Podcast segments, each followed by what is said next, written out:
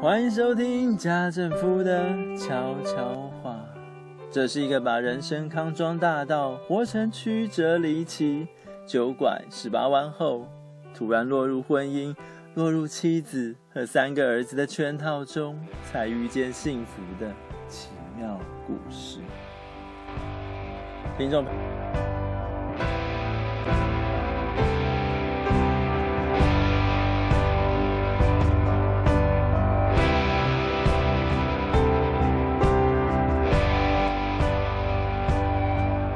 朋友。朋友们晚安。最近，某位音乐界的创作才子也宣布结束历时八年的婚姻生活。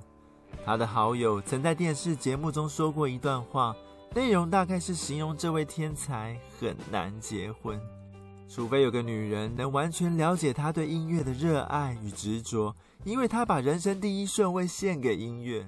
只要一拾起乐谱，打开钢琴，坐下写歌、录歌，就会自动人间蒸发。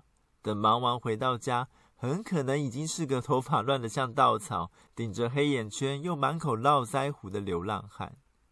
这段描述虽然被家政夫添油加醋的有点夸张，但其实，女人啊，你确定知道自己爱上的是谁吗？你真的已经先想清楚和这个人共组家庭、生儿育女之后所要承担的责任义务，然后才决定步入婚姻吗？或许类似的问题，在谈恋爱时就已经和闺蜜死党闲聊过，说如果继续交往下去，肯定会遇到 A 状况、B 问题、C 问题等等。而当下也明明一边喝着酒，一边附和，情绪又激昂又愤慨，誓言要将纠结的困扰一口气讲清楚，却等到聚会结束、喧闹结束，只剩下自己时，沮丧、烦躁，又重新剪断理智线，生气地说。拜托，这种时候谁还在谈包容？都相处那么久，难道还不了解我的脾气吗？究竟是不了解，还是不想了解，或者根本漠不关心，把我当空气呀？哼，他一定是认为我婚也结了，小孩也生了，脑袋瓜变迟钝，肚子暴突，胸部下垂，就只能很没自信的关在象牙塔里。但就算是象牙塔，我也能从塔顶跳下去，来个玉石俱焚，对吧？居然敢小看我！等等。对方真的有不想了解或把你当空气吗？会不会是误会？没错，婚姻就是一场误会。打从我跟他相遇第一次约会开始，我们的人生就陷入一连串的误会。误以为他懂我，误以为他体贴，误以为他特别到我们能够白头偕老，送进太平间。不对，是报名养老院。但谁还要跟他继续睡啊？脏都脏死了！现在讨论这些有什么用？他在意的只是面子。反正我被当成生小孩的工具，照顾婆婆的工具，洗衣烧饭的工具，躺在床上哎哎哎叫的工具，他都无所谓了。但就算关在象牙塔里，老子也能从塔顶跳下去，来个玉石俱焚，对吧？居然敢小看我！哎，冷静点，我觉得你已经失去理智，开始钻牛角尖喽。理智那种东西，吵架的时候能用吗？可以骂到对方跪下吗？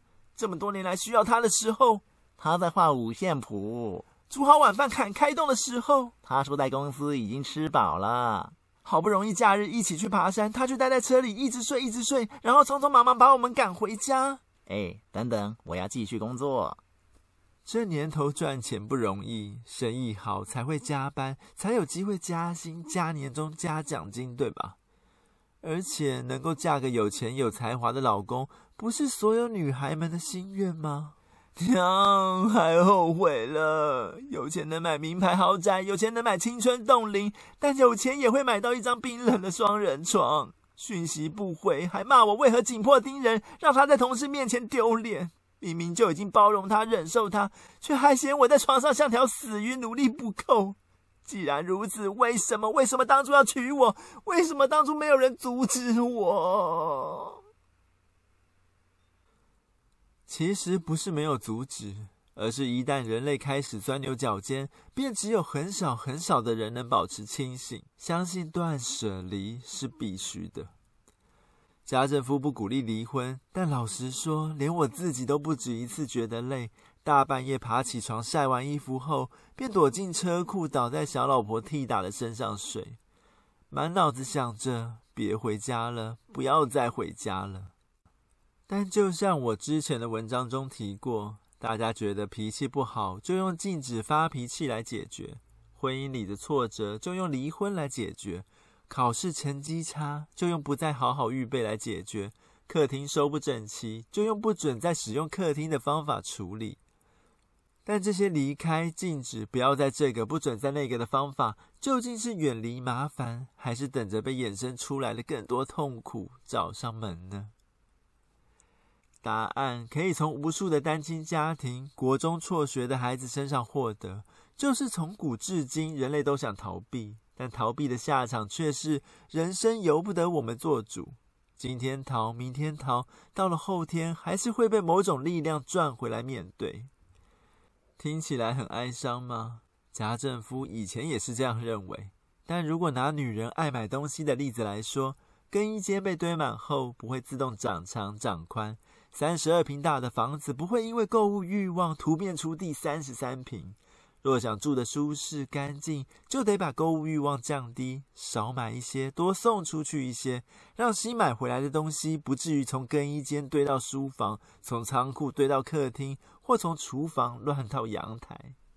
上帝使人类有能力观察、思考，就是为了发现问题，去解决问题。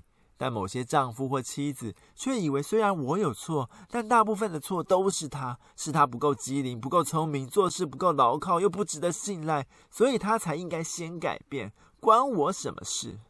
当用这样的心态来检视购物欲望时，自然会了解为什么会一直买买买。女主人肯定觉得家里乱，又不是她的错，上班有收入，她花自己赚的钱有什么不对？买东西能让他开心，难道连让自己开心的权利都没有吗？而且家又不是他一个人的，谁看不习惯，觉得乱，谁就去打扫吗？于是，原本应该一起经营照顾的家，变成了冷若冰霜的寒宫，连吵架打架都不觉得暖。